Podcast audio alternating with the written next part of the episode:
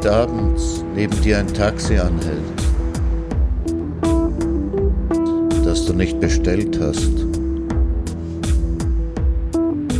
und der Fahrer die Scheibe herunterlässt und fragt, wo soll's hingehen? Dann sag, wer weiß wohin. Und steig ein. Draußen siehst du die hellen und dunklen Fenster der Stadt. Und der Fahrer erzählt Geschichten von anderswo und von nebenan. Und das Radio spielt. Fahr mit, solange bis du weißt, du bist da. Und wenn du aussteigst, vergiss das Trinkgeld nicht.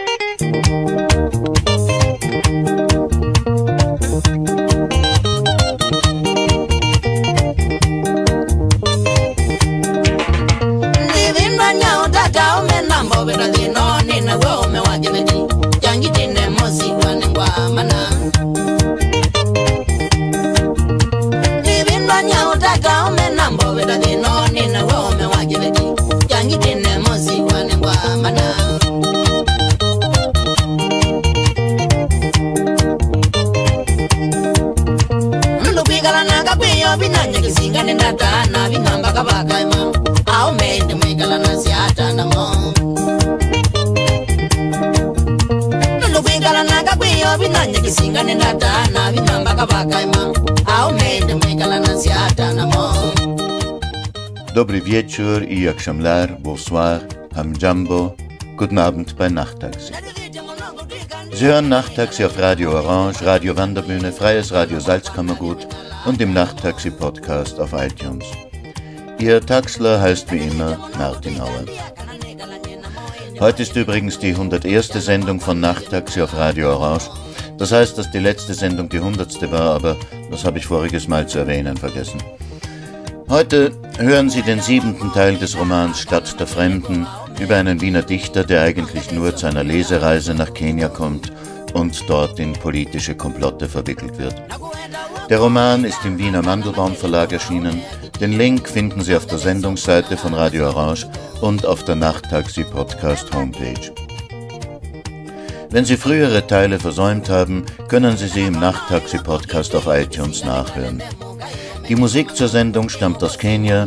Sie hören diesmal Alex Kazau, einen Star der Kamba Music, den Rapper Jua Kali und zum Schluss Sauti Sol.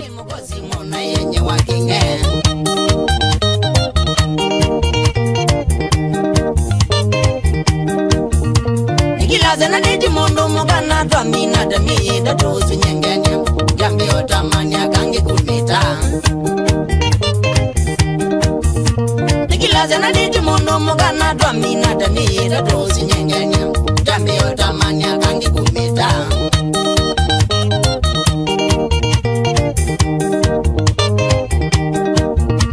unomwikanya nethikukitwi yanimandekeletukanie nimwanekitekwea ombola nesisya kana nengona mukaa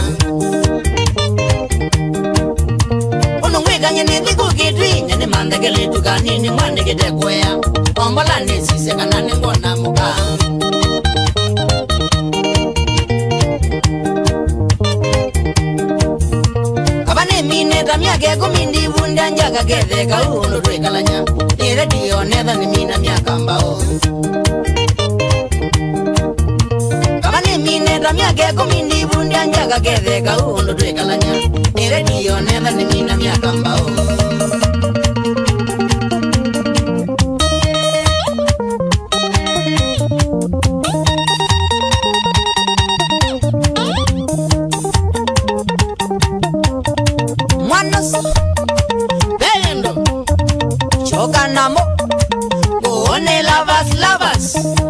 Ewadele, emambe yayu, olondo, ase, ese moko, say moko, wata, magato.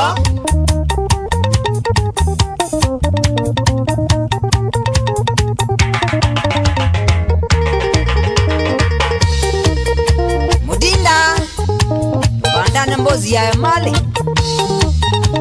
Mwaze ndere wa mbona mwanza? Ndere wa bodaboda. Oni nakazomazia mino obama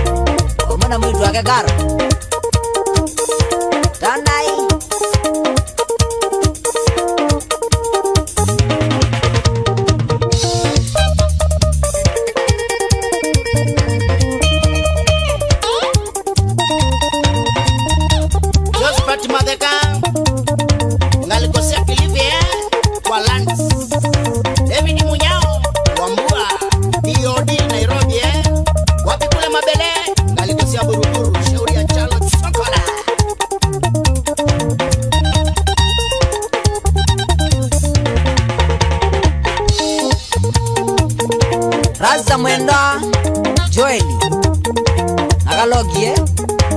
Ozema kuka Azuzu. Namulinga meogea. Shauri ajalo Mungu die eh? Kaloe eh? Naboni me kwa njenga. Shauri azoya Sandogo Juma Kanyogo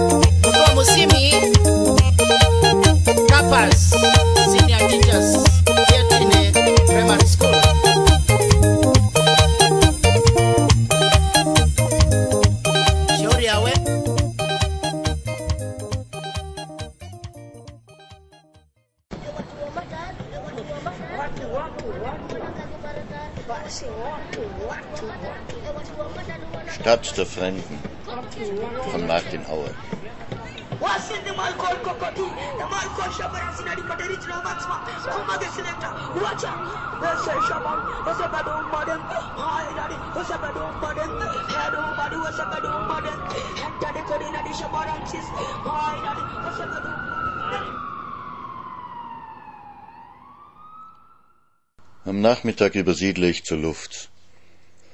Wolfgang Storch fliegt zu einer Lehrerkonferenz nach Addis und Britta fährt zu ihrem Solarkocherprojekt in der Turkana. Also muss ich wohl die Einladung der Luft annehmen, wenn ich nicht im christlichen Hospiz logieren will. David kommt mich mit dem Isuzu abholen. Andrea begrüßt mich mit Küsschen auf die Wange. Ein Glas Sekt zum Einstand? Ich möchte lieber Rotwein. Also schenkt sie mir Rotwein ein und wir stoßen an. Ab jetzt müssen wir uns du sagen, sagt sie. Dann küssen wir uns ziemlich lange. Der erste, der mich mit dem Bruderschafttränken drangekriegt hat, war ein Schwuler, ein amerikanischer Tourist, der mich einmal beim Spazierengehen angequatscht und in einen Biergarten eingeladen hat. Damals war ich 16. Andrea führt mir die zwölf Varianten des Zungenküssens vor, die sie beherrscht, wie damals mit 15, denke ich. Dann stößt sie mich sanft widerstrebend von sich. Ich nehme mir vor, auf keinen Fall mit ihr zu schlafen. Wahrscheinlich würde sie die ganze Zeit Nein, nein, nein stammen und mich hinterher wegstoßen und mit sanftem Vorwurf den Kopf schütteln. Dann setzen wir uns aufs Sofa und sie zeigt mir ein Buch mit Fotos aus ihrer alten Heimat. Ihr rechtes Bein liegt schon fast auf meinem linken. Für jedes Alter hat es eine eigene Tracht gegeben, erklärt sie mir. Eine für die kleinen Mädchen, eine für die heiratsfähigen Jungfrauen, eine für die verheirateten Frauen und eine für die Witwen.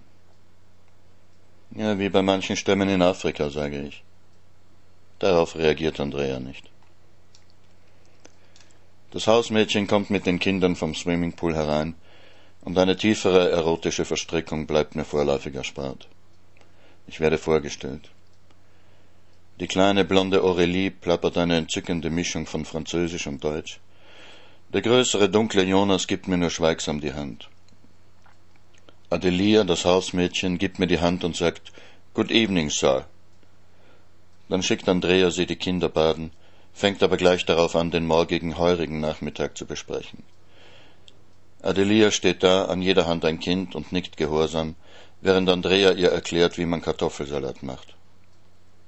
Na, den Erdäpfelsalat kann ich machen, springe ich Adelia bei. Mein Erdäpfelsalat ist berühmt. Adelia zieht mit den Kindern ab Richtung Badezimmer, und ich mache mich auf den Weg in die Küche. Andrea disponiert noch einmal um, beordert Mary, das zweite Hausmädchen, das gerade in der Küche spült, zu den Kindern nach oben und Adelia zum Kartoffelschälen in die Küche. Ich protestiere.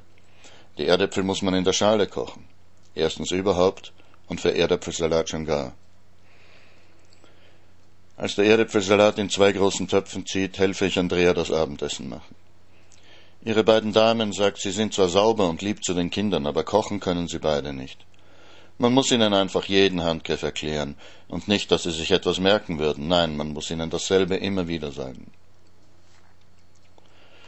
Dr. Luft kommt aus dem Amt, teilt mit, dass die heurigen Tische und Bänke morgen um zehn Uhr angeliefert würden und erkundigt sich, ob mit Frau Schnedel auch alles abgesprochen sei.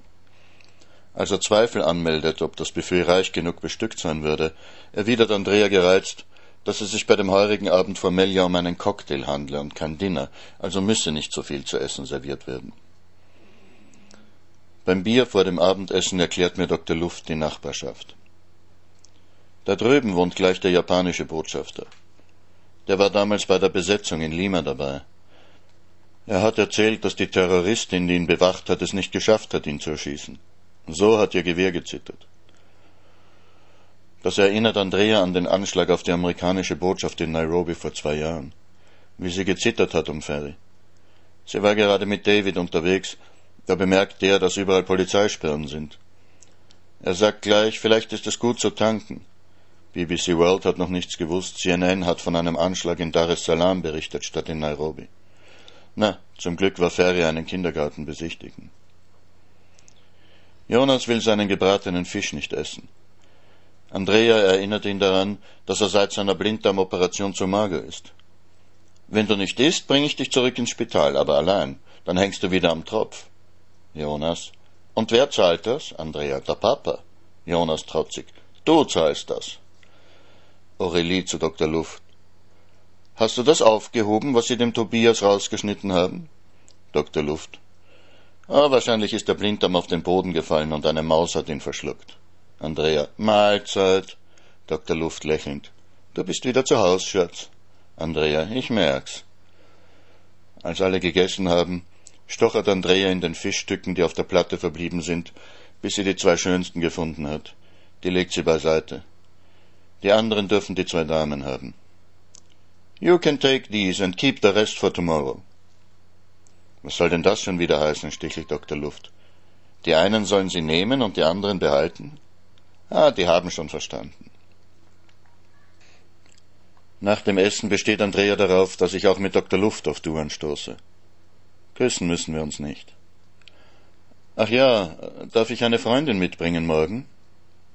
Keine Angst, lächelt Ferry. Lisa haben wir natürlich eingeladen. Hm, ich meine eine andere Freundin. Oh oh, neckisches Fingerdrohen. Aber sicher, wer ist es denn? Die Dame von der Friday Mail. Ferry schaut etwas besorgt. Hat sie gebeten, dass sie kommen darf? Ich habe sie gebeten. Warum? Es ist schon in Ordnung. Die Friday Mail ist ein bisschen unberechenbar. Aber du kannst selbstverständlich einladen, wenn du willst. Am nächsten Vormittag bin ich der perfekte Freund des Hauses, mache Krautsalat, lenke die quengelnden Kinder mit Zauberkunststückchen ab, beaufsichtige den Gärtner, der das Partyzelt mit Blütenzweigen schmücken soll, ohne deswegen gleich alle Sträucher umzubringen, übermittle an Ferry telefonische Aufträge zu Last-Minute-Besorgungen, finde im Internet ein Rezept für Gugelhupf und halte mindestens dreimal die in Tränen aufgelöste Andrea in den Armen. Wie die Luft ihre Partys bisher ohne mich organisieren konnten, bleibt rätselhaft. Schließlich schickt Frau Schnedel doch noch das Gsöchte und den Kümmelbraten, den Surschinken und den Leberkäse, nur das Verhackerts hat sie vergessen. Ist ja auch nicht richtig wienerisch, tröste ich Andrea, eher steirisch. Aber die Platten zum Anrichten, die sie versprochen hat, fehlen auch. Also führe ich noch ein dringliches Telefonat mit Frau Schnedel, die schließlich persönlich und mit ihrem Privatauto die Silberplatten anliefert.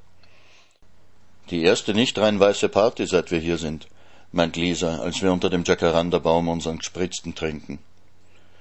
Stimmt.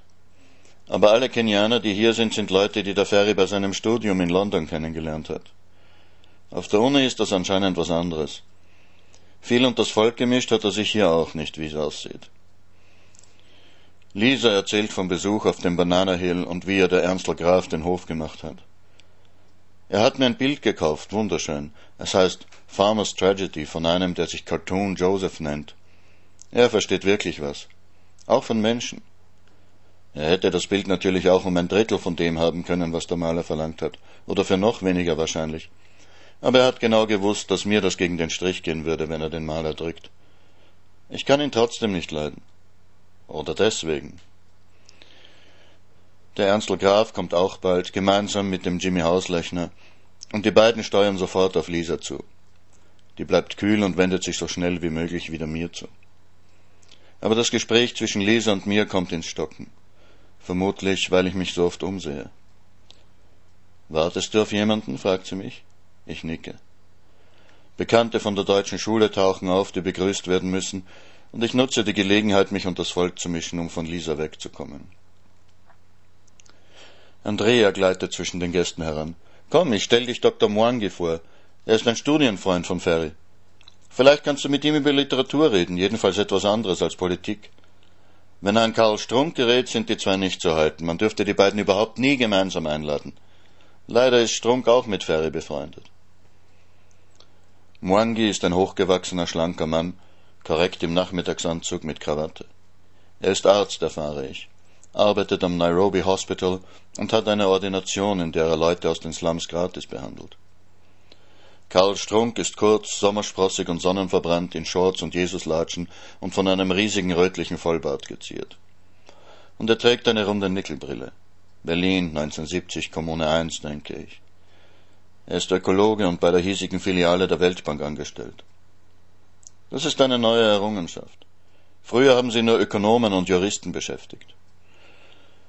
Und ich wünsche, du würdest mehr von Ökonomie verstehen, sagt Moangi. Und zu mir gewandt erklärt er, die Weltbank verhandelt mit uns über die Wiederaufnahme der Unterstützung. Natürlich zu ihren Bedingungen. Sie denken sich immer etwas Neues aus. Vor zehn Jahren waren es Strukturanpassungspläne Heute heißt es Strategie zur Armutsreduzierung. Willst du sagen, dass man die Armut nicht reduzieren soll? Seit ihrem Bestehen reduziert die Weltbank die Armut. Mit dem Ergebnis, dass vor 30 Jahren ein Drittel unserer Leute unter der Armutsgrenze lebte und heute die Hälfte. Es gibt nicht nur die Weltbank. Kenia hat schließlich auch eine Regierung. Ja, und eine korrupte dazu. Aber in den meisten Ländern, die in den letzten zehn Jahren eure Strukturanpassungsprogramme durchgeführt haben, ist in diesen zehn Jahren die Armut auch gestiegen. Eben deshalb verlangen wir jetzt explizite Pläne zur Armutsbekämpfung, erstellt von den Regierungen selbst unter Beteiligung aller Betroffenen. Und gebt die Kredite nur, wenn die Pläne euch passen. Und was steht an erster Stelle im Entwurf der Regierung zum interimistischen Armutsreduzierungsstrategiepapier? in dem Entwurf, der euren Segen bekommt? Das Wirtschaftswachstum muss angekurbelt werden. Was ist daran schlecht? Wachsende Wirtschaft bedeutet mehr Arbeitsplätze, mehr Konsum, mehr Handel. Natürlich profitieren nicht alle gleich. Aber was ist besser? Den Reichen geht es viel besser und den Armen ein bisschen besser? Oder es geht niemandem besser? Nur stimmt deine Voraussetzung nicht. Damit die Wirtschaft wächst, muss man Investoren anlocken, die müssen Profite machen können. Also muss man die Löhne niedrig halten, die Gewerkschaften im Zaum halten, Steuergeschenke machen, wo das Geld dann wieder für Gesundheit und Bildung abgeht. Aber wir langweilen unseren Freund hier. Andrea hat sie uns doch sicher gebracht, damit wir über Literatur sprechen. Ich bewundere die österreichische Literatur. Kafka, Musil, Thomas Bernhard. Sprechen Sie ruhig weiter über Ökonomie, sage ich. Ich erkläre meinen Studenten immer, dass ein Schriftsteller sich für alles interessieren muss, was die Schicksale der Menschen bestimmt. Für Molekularbiologie genauso wie für politische Ökonomie. Ich habe drei Fragen, mit denen ich sie immer wieder schockiere, weil sie keine Antwort darauf wissen. Warum die Zeit vergeht, warum man nicht mit den Ohren sieht und warum man für Geld etwas kriegt. Wir müssen endlich so weit kommen, dass das Geld nicht unser Schicksal bestimmt, sagt Dr. Mwangi. Ihr glaubt, ihr könnt das Geld dazu bringen, zu tun, was ihr ihm befehlt. Hier einen Kredit geben, dort einen verweigern. Hier die Leitzinsen erhöhen, dort sie senken. Aber das Geld ist unberechenbar. Ihr habt gesagt, privatisiert eure ineffizienten Staatsbetriebe. Was ist passiert? Dieselben korrupten Funktionäre, die sie heruntergewirtschaftet haben, haben sie um ein Spottgeld gekauft. Ihr habt uns gesagt, öffnet eure Märkte, setzt eure Wirtschaft der Konkurrenz aus, dann wird das Ungesunde absterben und das Gesunde von selbst stärker werden. Was ist passiert? Wir müssen Mais und Weizen, Butter und Rindfleisch importieren. Kenia, das Land der Rinderherden. Ihr sagt, es ist doch gut, wenn die Armen billigen Mais kaufen können. Aber die meisten Armen sind Bauern. Wenn Ihnen ein bisschen Mais übrig bleibt, das Sie verkaufen könnten, kriegen Sie dafür nicht einmal so viel, dass Sie sich eine neue Hacke oder einen Sack Kunstdünger kaufen könnten. Von einer Wasserpumpe oder einem Traktor können Sie nicht einmal träumen. Wie sollen Sie konkurrieren mit Mais aus der EU oder aus Amerika? Aber du wirst doch zugeben, dass man ein Land nicht auf die Dauer mit Hacke und Schaufel ernähren kann. Das Land hat sich tausende von Jahren so ernährt. Aber das geht eben nicht mehr. Wir leben im Industriezeitalter. Wir eben noch nicht. Wir brauchen Zeit. Europa hat 300 Jahre gebraucht, um sich zu industrialisieren.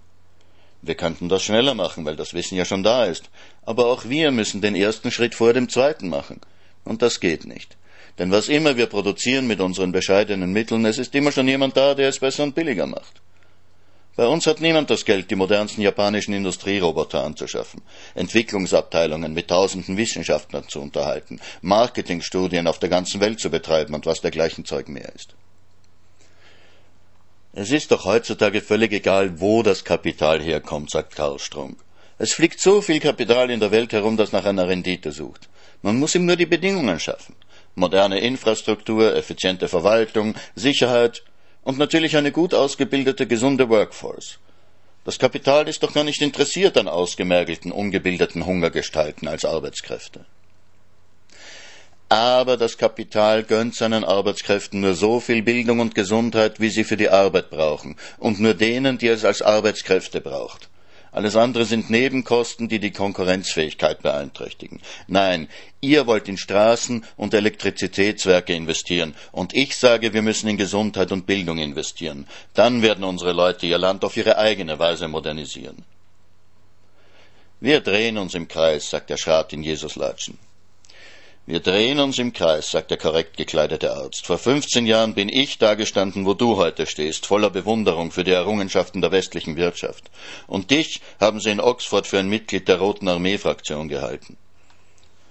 Nun, ich habe mich inzwischen mit der Realität befasst, während du dich in Träume verstrickst. Ja, schreit Mwangi. Ich träume von einer Welt, in der nicht eineinhalb Milliarden von weniger als einem Dollar am Tag leben müssen. Hast du das einmal probiert? Das ist die Realität. Ich habe die Kinder auf meinem Operationstisch. Wir brauchen keine Kredite von euch. Wenn schon, dann Entschädigung. Entschädigung für alles, was ihr aus den Kolonien gepresst habt, für die Sklaven, die ihr verschleppt habt, für die Bodenschätze, die eure Konzerne wegschaffen, für die anderen Gäste drehen sich nach unserem Tisch um. Was bedeutet für Sie Kafka? sage ich. Endlich kommt Njoki an. Sie trägt ein Missionskleid blau mit weißen Punkten, eine Art wadenlanger Sack mit kurzen Ärmeln und einem kleinen weißen Kragen. Höchstens in Nonnentracht könnte sie noch aufregender aussehen. Sie schreitet auf mich zu und verkündet dem Entwicklungsbeauftragten der EU für Somalia, der mir gerade von seiner Zeit in der Studentenbewegung erzählt, dass wir uns vom Goethe kennen. He writes wonderful poems and I want to learn the secret, sagt sie und hängt sich bei mir ein. Also stelle ich sie überall als eine meiner Studentinnen vor. Auch Jimmy Hauslechner. Notgedrungen. Ich versuche ihn zwar geschickt zu umgehen, als ich ihn auf uns zukommen sehe, aber plötzlich führt nicht mehr der Herr bei unserem Tanz auf dem gesellschaftlichen Parkett, sondern die Dame, und ein Jokis Arm lenkt mich geschickt dem grinsenden Hotelier entgegen. Da er mich mit dem Joki sieht, spricht er Englisch. Also, es ist alles perfekt. Ihr reizender Gastgeber hat mir gerade verraten, dass Sie die nächsten 14 Tage bis zum Arts Festival im National Museum keine Termine haben, also fliegen Sie übermorgen mit uns nach Lamu. Die Lisa hat auch schon zugesagt. Die Ausstellung im Kulturinstitut wird morgen abgeräumt und der Ernstl organisierte eine kleine Ausstellung in seinem Hotel. Und Sie werden eine Lesung aus eigenen Werken machen. Sie haben eh auch was auf Englisch, da habe ich gehört. Und Ihre charmante Schülerin und Verehrerin, nehme ich an, ist natürlich auch eingeladen. Haben Sie Lust? Er hat sicher Lust. Ihm treten die Augen wie Pingpongbälle an Sprungfedern aus den Höhlen, als ob ihn einer von Disneys Zeichensklaven gerade Daisy Duck im grünen Abendkleid erblicken ließe.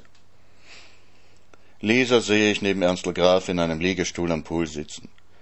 Er redet, ohne sie anzusehen, und zeichnet mit einem gestreiften Strohhalm, den er in der linken hält, etwas in die Luft.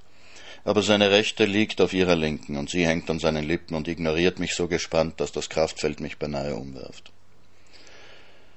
Also wie denkt er sich das?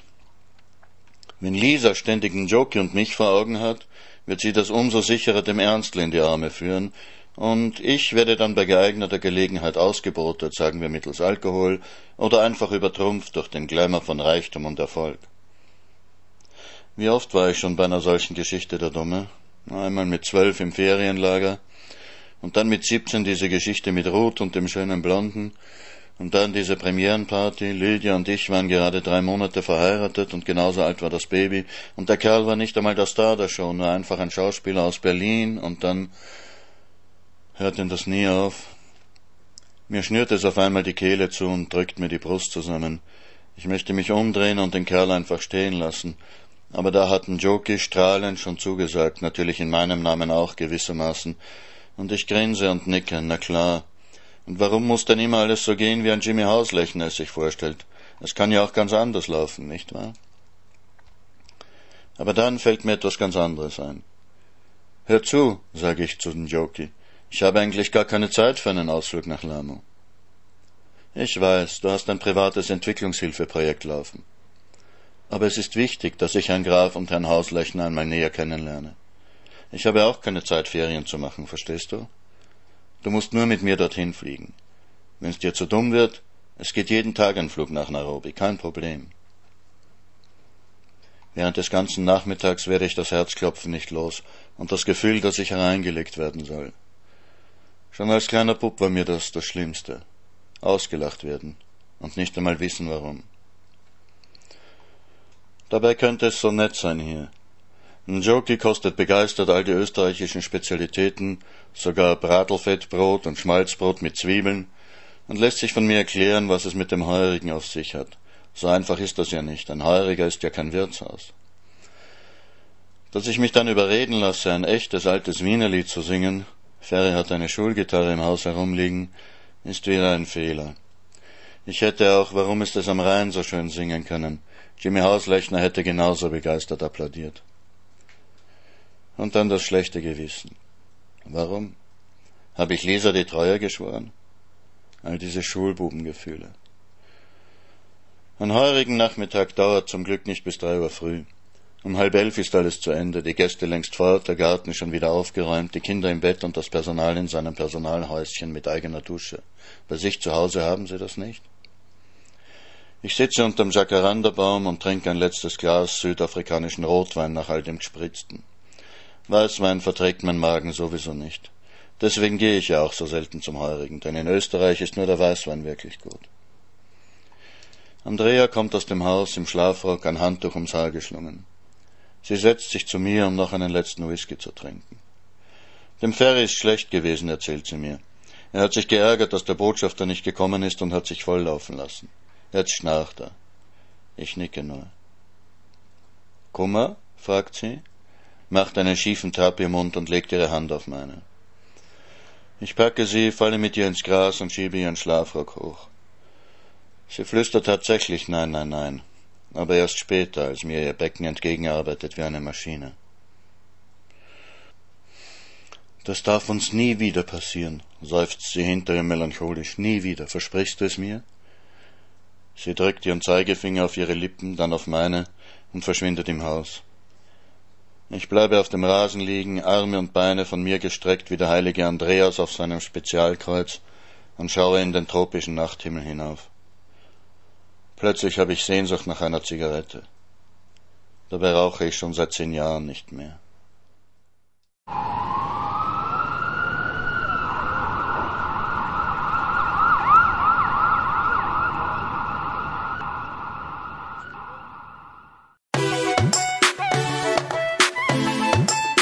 Karibu Nairobi, Nairobi, Nairobi.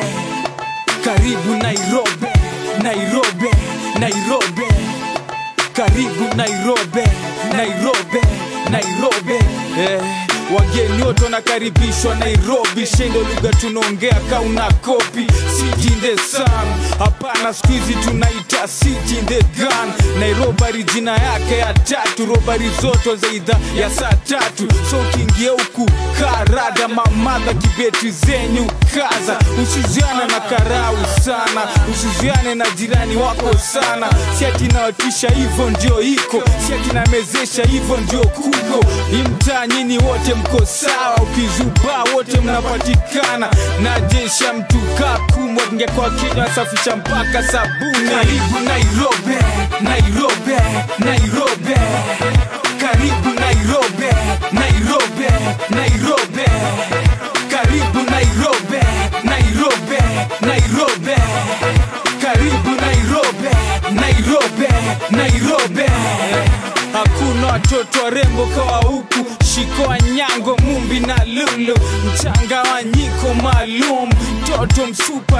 Kasum, kudunda uko hata usiulize, kukunywa huko hata usipime, klabu zote haja kuruka, kila siku ya wiki kuruka, shida zako tupilia mbali, tulia we ponda mali, usiambiwe kitu na mtu, hii Nairobi siogope mtu, Islan Zoslan si wote sawa, Julai baridi piga kahawa, wecheka furahia maisha, wejachinei Nairobi tatulinda. Karibu Nairobi, Nairobi, Nairobi.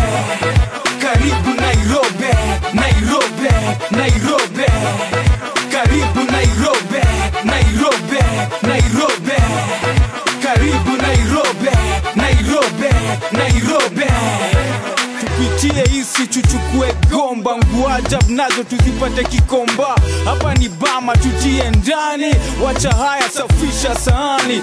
Panda tu tuingie mjini. Sei ni jioni lipa hamsini. Hii ni KCC ile ni Ten Stars. Ile ni I&M ile ni Java.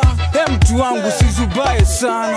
Usifanye watu wajue ni fala. Supaewe ndio hii ona barabara. Ona lenzi kokaa saba. Chukua picha chukua selfie kulisha moto wa shenzi. Ingia huru papigwa na upepo. Nairobi kubwa kichoka tumalizia kesho nairobi nairobi nairobi.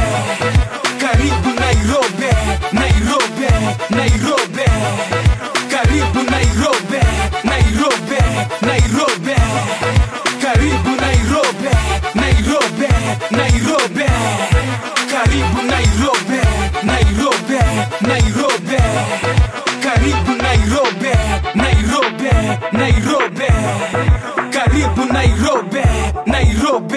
nairobi karibu nairobi nairobi nairobi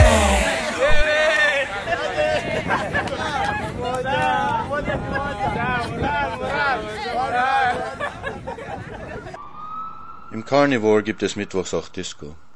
Und vor dem Tanz gelegentlich auch ein Unterhaltungsprogramm, so wie heute. Der Wettbewerb für junge Talente, organisiert von der Frau des holländischen stellvertretenden Botschafters im Namen des Rotary Club. Zehn Dollar Eintritt zugunsten des Altersheims. Als sie mich begrüßt, erkenne ich sie. Natürlich, sie war gestern auch auf der Party bei Luft. Ach ja, Sie kommen aus Wien, der Stadt der Musik. Hier gibt es ja nichts kulturell. Man muss alles selber auf die Beine stellen. Kommen Sie nächste Woche zu uns? Wir haben eine Ausstellung afrikanischer Künstler bei uns im Haus. Frau Kraft ist da, aber ohne ihren Mann. Er ist verhindert. Hertha BSC gegen Bayern München. Elsa Greicht ist da, die Schauspielerin mit ihrem Mann und dem EU-Entwicklungsbeauftragten für Somalia, den ich auch gestern kennengelernt habe. Eine Menge Holländer natürlich, die ich nicht kenne. Ernstl Graf kommt mit Lisa. Warum gibt mir das einen Stich in der Brust? Eigentlich interessieren mich junge Talente nicht so sehr, vertraut mir Ernstl an, aber ich komme zu den Wohltätigkeiten von Frau Baumann, wann ich kann. Sie kennt so viele Künstler hier, und ich kriege durch sie die besseren Preise. Letztlich zahlt es sich aus. Er stellt mir auch Herrn Ableitinger vor, Inhaber einer Wiener Straßenbaufirma. Eine der letzten Sachen, für die es hier noch Zuschüsse von der EU gibt, Straßenbau und Instandhaltung. Es ist ja schon alles gestrichen wegen der Korruption hier, aber unsere Firmen, die noch da sind, brauchen halt Straßen, sonst können sie nichts produzieren und nichts verschiffen, nicht? Es gelingt mir, Lisa kurz in eine stille Ecke zu ziehen. Du musst mir nichts erklären, sagt sie. Es tut mir leid, es wird wahrscheinlich alles furchtbar peinlich werden und verkrampft, aber den Joke will da unbedingt hin. Ich glaube wegen. Wie gut bist du mit dem Ernstl? Ist er dir wichtig? Und plötzlich frage ich mich, ob ich Lisa erzählen kann, dass ein Jockey anscheinend nicht aus purer Abenteuerlust auf diesen Trip nach Lamu mitkommen will. Aber Lisa sagt nur, der Ernstl ist mir genauso unwichtig wie du. Es gibt überhaupt kein Problem. Und das glaubt sie genauso wenig wie ich. Sie dreht sich brüsk um und schreitet entschlossen auf den Tisch zu, wo Ernstl Graf und Herr Bleitinger schon gemeinsam mit einem umfangreichen Herrn in Maßanzug und Goldrandbrille Platz genommen haben. Der umfangreiche Herr ist Kenianer, nehme ich an, jedenfalls Afrikaner oder vielleicht auch Afroamerikaner, was weiß ich, könnte ja auch ein Afro-Bayer sein. Eigentlich kann man hier wirklich nichts wissen. Meine politische Korrektheit macht mir wieder mal zu schaffen. Ich gehe hinter die Bühne, aber Peter Wanjoey und Amani sind noch nicht hier. Ich schaue lieber mal hinaus, vielleicht gibt es Probleme mit dem Hereinkommen. Das Carnivore liegt im Industrie- und Lagerhausgürtel am Südrand von Nairobi. Da drüben ist der Inlandsflughafen. Gelegentlich sollen hier Löwen vom Nairobi National Park herüberkommen. Die Sonne ist gerade untergegangen. Endlich biegt ein Matatu auf den Parkplatz ein. Heraus springen Peter Wanjoy, Peter Kamau, Peter Njoroge, Amani und sein Trommler. Ich habe mir umsonst Sorgen gemacht. Für den Türsteher sind sie alle Teilnehmer am Talentwettbewerb. Amani und sein Drummer, der Njao heißt, ziehen sich gleich hinter die Bühne zurück. Peter Wanjohi geht mit ihnen. Peter Kamau und Peter Njoroge haben meine Kamera mitgebracht. Sie bekommen sie wieder, um das Ereignis im Bild festzuhalten. Ich werde die Tonaufnahme machen. Carnivore heißt Fleischfresser. In der Mitte des Restaurants ein riesiger Holzkohlengrill, an dem sieben oder acht Köche beschäftigt sind. Kamau und Joroge fotografieren die Fleischberge von allen Seiten. Sie rennen den Kellnern nach, die von Tisch zu Tisch gehen mit aufgespießten Fleischbrocken, von denen sie den Gästen nach Wunsch etwas auf den Teller säbeln. Zebra, Impala, Wasserbock, Giraffe, Krokodil. Auf den Tischen stehen pro forma kleine Gestelle mit verschiedenen Salaten in winzigen Schüsselchen aber eigentlich isst man hier Fleisch mit Fleisch und als Beilage Fleisch. Kamau fragt einen Keller nach einer Speisekarte. Sowas gibt's hier nicht, erfährt er. Was kostet denn dann eine Portion Fleisch? Keine Portionen. Drei Stunden lang Essen kostet 40 Dollar. 40 Dollar, hey, das macht den Kenia-Schilling. Mann, wenn ich reich bin, komme ich jeden Tag hierher. Ein japanischer Gast spielt gutmütig grinsend und unter dem Applaus und Gelächter der Landsleute, mit denen er am Tisch sitzt, eine ganze Pantomime für die beiden Fotografen. Er klopft sich stöhnend auf den Bauch, lässt sich halb aus dem Sessel fallen und macht ein Gesicht, als ob er kotzen müsste. Seine rechte Hand langt mit letzter Kraft nach der kleinen Flagge, die auf dem Tisch steht, und kurbelt sie hinunter. Das ist das Zeichen der Kapitulation, das Zeichen für die Kellner, dass sie aufhören können, Nachschub zu bringen. Frau Baumann betritt nun das Podium, begrüßt Gäste und Ehrengäste. Ehrengäste sind der holländische Botschafter und Herr Samuel Mutua vom Bautenministerium. Hier verbeugt sich der umfangreiche Herr am Tisch von Ernstl Graf. Weiters begrüßt sie die Sponsoren der Veranstaltung, Spender größerer Summen. Es verbeugen sich einige indische Geschäftsleute, Ernstl Graf, einige holländische Entwicklungshelfer, ein holländischer Geschäftsmann und Jimmy Hauslechner. Bin gespannt, ob sie Malaika singt, flüstert Elsa Greicht mir zu, an deren Tisch wir schließlich gelandet sind. Frau Baumann singt Malaika. Eine der Wettbewerbsteilnehmerinnen, ein dickes Mädchen mit geglätteten Haaren in Schuluniform, begleitet sie am Klavier. Sogar ich kenne Malaika, seit dreißig Jahren oder mehr. Seeger singt das Lied auf einer seiner Platten. Es ist der ostafrikanische Schlager seit einer Ewigkeit. Engel, ich lieb dich, Engel, aber was soll ich machen? Ich hab kein Geld. So irgendwie. Das Mädchen, das Frau Baumann begleitet hat, ist gleich die erste Kandidatin und holpert eine Chopin-Etüde herunter. Eine Schulklasse führt ein beachtliches Akrobatikprogramm vor. Dann kommt eine zweite Pianistin, vielleicht elf oder zwölf, den Kopf voller kleiner Mauseschwänzchen, jedes von einer winzigen knallroten Schleife gehalten. Die spielt, aber mit Bravour, eine zweite Chopin-Etüde. Es folgt eine vierköpfige Reggae-Band, ein Junge, der mit einem Kassettenrekorder mitsingt und ein gemischter Chor, der eine christliche Hymne bringt. Dann ist erst einmal Pause. Nach der Pause fegt Armani alles weg. Das erste Mal sind alle im Saal wirklich still und hören und sehen zu. Allein schon die sportliche Leistung.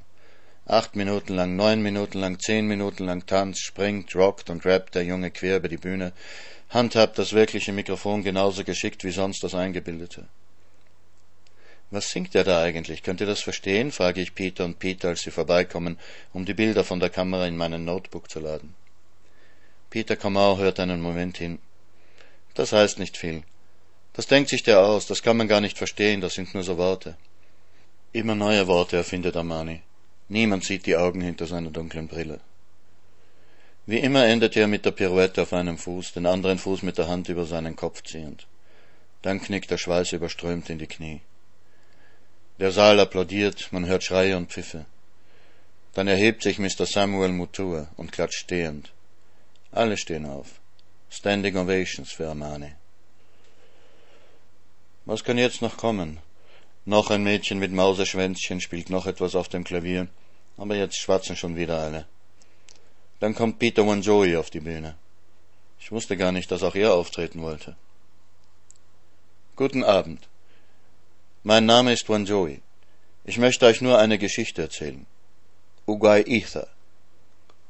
Ein kleines Raunen erhebt sich, und die afrikanischen Zuhörer rücken ihre Stühle zurecht und schauen Wanjoy erwartungsvoll an. Das ist die traditionelle Einleitung für Kikuyu-Märchen, flüstert mir Elsa Greich zu. Da war der Hase, beginnt Wanjoy, und da war die Hyäne. Ihr wisst, wie die Hyäne ist. Die Hyäne kann nie genug kriegen. Da kommt einmal der Hase daher und er hat seine Tasche dabei, und in der Tasche hat er Honig. Willst du was Süßes? sagt der Hase zur Hyäne. Süßer als alles, was süß ist? Ja, sagt die Hyäne. So was Süßes, das will ich schon haben.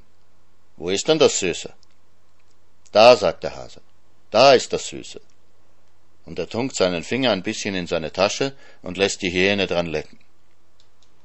Das ist süß, sagt die Hyäne und leckt sich die Lippen. Das ist wirklich süß. Gib mir mehr von dem Süßen. Nein, nein, sagt der Hase, mehr gibt's nicht. Das Süße, das muss man sparsam essen. Am nächsten Tag kommt der Hase wieder mit seiner Tasche vorbei. Hey, Hyäne, willst du was Süßes? Süßer als alles, was süß ist? Klar, sagt die Hyäne. Du weißt doch, dass ich das will. Gib her das Süße und der Hase tunkt wieder seinen Finger in die Tasche voll Honig und lässt die Hyäne dran lecken. Gib mir mehr, schreit die Hyäne, ich will mehr von dem Süßen. Nix, sagt der Hase, du weißt doch, was ich dir gesagt habe. Dann sag mir wenigstens, wo du das her hast, das Süße. Ach, ich weiß einen Platz, da gibt's Mengen davon. Und wo ist der Platz? Das sage ich dir nicht, denn bei dir hat das doch keinen Sinn. Wieso? Was heißt keinen Sinn? Wieso soll das keinen Sinn haben bei mir? Weil bei dir alles doch wieder hinten rauskommt. Du kannst das nicht bei dir behalten, das Süße. Wieso? Wer das Süße ist, der darf nie mehr scheißen und pissen, sonst geht das Süße verloren, verstehst du? Ja, sowas, sagt die Hyäne verdutzt. Ja, wie machen denn das dann die Leute, dass sie nicht scheißen und pissen? Ganz einfach, sagt der Hase. Sie lassen sich den Hintern zunähen, dann kann das Süße nicht mehr verloren gehen. Ach, sagte da die Hyäne, ach Hase, mein Freund, komm sei doch so nett und nehme den Hintern zu. Denn ich will auch das Süße essen und viel davon, und es immer und immer bei mir behalten. Na gut, sagt der Hase, ich bin ja nicht so, und nimmt eine Nadel und einen Faden und näht der Hyäne den Hintern zu. Und jetzt bring mich hin, wo das Süße ist, sagt die Hyäne ganz gierig. Oder warte, ich geh noch drei Säcke holen. Da geht der Hase mit der Hyäne dorthin, wo der umgestürzte Baum ist mit dem Bienennest drin. Die Hähne frisst und schlabbert und schmatzt und ihr ganzes Fell ist mit Honig verschmiert und sie frisst und schmatzt, bis sie sich fast nicht mehr rühren kann. Ach Hase, füll mir die Säcke an, ich kann nicht mehr, stöhnt die Hyäne. Nix, sagt der Hase, du hast genug, die Säcke könntest du sowieso nicht tragen. Hast recht, stöhnt die Hyäne und schleppt sich hinter dem Hasen her. Da kommen sie zum Fluss und die Hyäne ist schrecklich durstig von all dem Honig und sagt, ach Hase, mein Freund, wart einmal, ich muss etwas trinken. Und die Hyäne trinkt und trinkt und trinkt, und wie sie fertig getrunken hat, da kann sie sich nicht mehr rühren und fällt hin und bleibt liegen. Der Hase rennt weg. Die Hyäne liegt da und liegt da und kann sich nicht rühren, und es wird ja und wird ja nicht leichter. Na klar, wie denn auch? Da liegt die Hähne viele Tage und glaubt, sie muss sterben. Einmal da kommt der Adler vorbei, weil er trinken will. Und er sieht die Hyäne da liegen und die Hyäne stöhnt ganz jämmerlich. Ach, Bruder Adler, kannst du mir helfen? Was gibt's denn? fragt der Adler mürrisch, denn der Adler frisst selber gern Aas und er und die Hyäne sind Konkurrenten. Aber weil sie eben im selben Geschäft sind, sind sie doch auch sowas wie Kollegen. Also sag schon, was los ist mit dir, sagt der Adler, damit ich dir helfen kann. Ach, Bruder Adler, geh hinter mich und pick mir den Faden auf. Aber vorsichtig, denn es tut mir weh. Der Hase hat mir den Hintern vernäht, und ich sag dir, das ist eine böse Sache. Der Adler rümpft die Nase, aber was soll er machen? Er geht hinter die Hähne und pickt ihr den Faden aus dem Hintern. Aber wie er den Faden rauszieht, da kommt die ganze Scheiße und Pisse in einem Schwall aus der Hyäne heraus und deckt den Adler zu und die Scheiße ist wie ein Berg, und der Adler ist darunter begraben. Die Hyäne rennt weg. Eines Tages da regnet es, und es regnet die ganze Scheiße weg, und der Adler kommt wieder heraus aus der Scheiße. Jetzt will er der Hyäne an den Kragen. Aber er tut's, als wenn nichts wäre, und ist immer freundlich zu der Hyäne, bis sie glaubt, er hat das vergessen, was sie ihm angetan hat. Der Adler gibt der Hyäne ein gutes Stück Fleisch zu kosten, das er in seiner Tasche hat. Die Hähne frisst es, und es ist ein köstliches Fleisch, fast so gut wie das, das sie da hinten an den Spießen braten. Willst du mehr davon haben? fragt der Adler die Hyäne. Ja, ja, schreit die Hyäne, das ist gutes Fleisch, ich will mehr davon. Dann hol alle deine Verwandten zusammen, sagt der Adler, denn es gibt viel, viel, viel davon, mehr als du und ich jemals tragen könnten. Da holt die Hyäne alle ihre Verwandten zusammen, die ganze Sippschaft, und alle kommen mit Taschen und Säcken und Kalebassen, um das Fleisch da hineinzutun. So, stellt euch in einer Reihe auf, sagt der Adler, und die Hyänen stellen sich hintereinander auf, die Alten vorne und die Jungen hinten, und der Adler sagt zur ersten, so, jetzt halte dich fest an meinen Federn an, und die nächste soll sich an deinem Schwanz festhalten, und die nächste wieder am Schwanz von der vorderen, und so werden wir in den Himmel fliegen, wo das köstliche Fleisch ist. Und sie machen das. Und der Adler fliegt los. Sind schon alle in der Höhe? fragt der Adler. Nein, sagt die erste Hyäne. Ein paar von uns schleifen noch am Boden. Da fliegt der Adler noch höher. Könnt ihr die Erde noch sehen? Ein bisschen, sagt die erste Hyäne, aber ganz klein. Da sagt der Adler, ah, mich juckt's, mich juckt's, kratz mir doch den Rücken, Bruder Hyäne.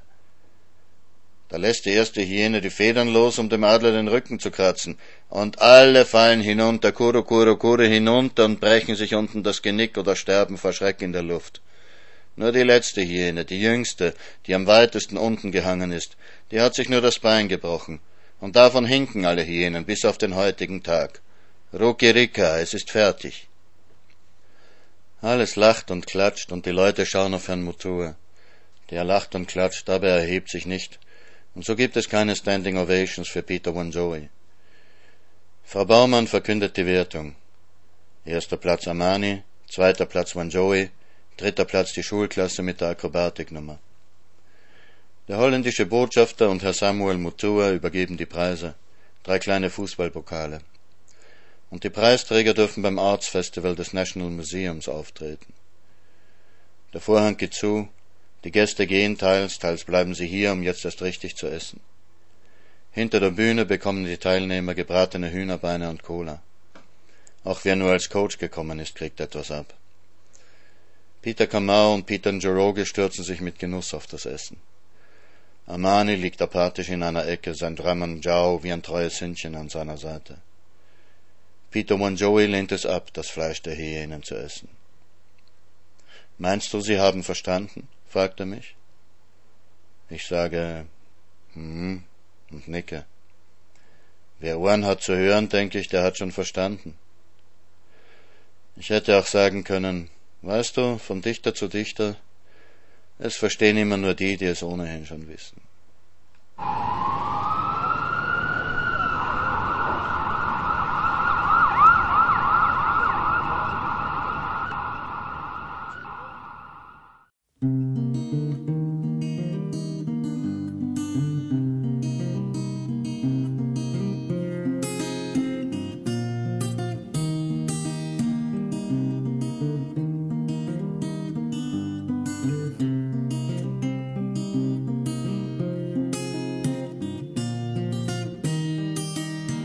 Awenja awenja amba wangu. Avana vande vanga adzira na mama. Awenja awenja amba wangu. Avana vande adzira na mama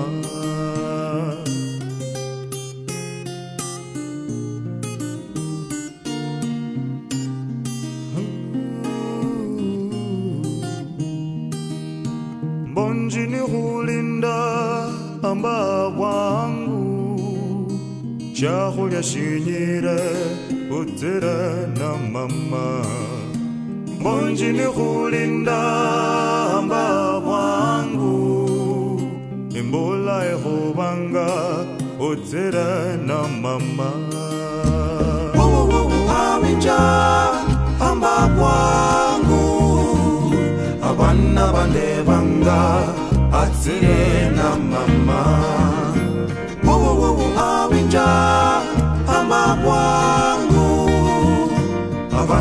abana bane banga atsire na mama.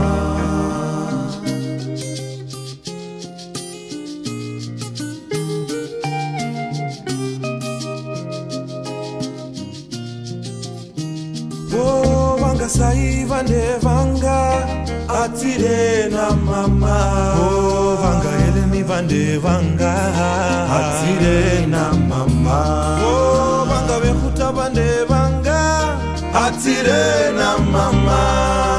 Avasikane vande vanga.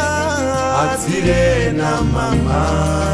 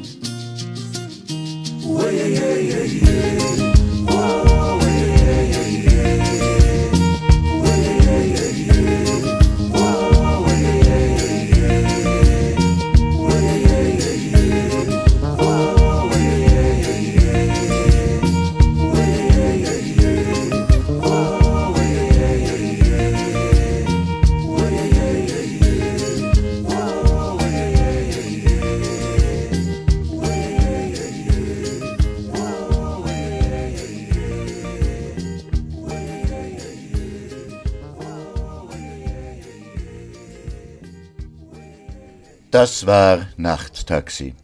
Mit dem siebenten Teil des Romans Stadt der Fremden von Martin Auer und Musik aus Kenia von Alex Casal, Joa Kali und Sauti Sol. Also dann, gute Nacht, dobranoc i geceler, usiku mwema.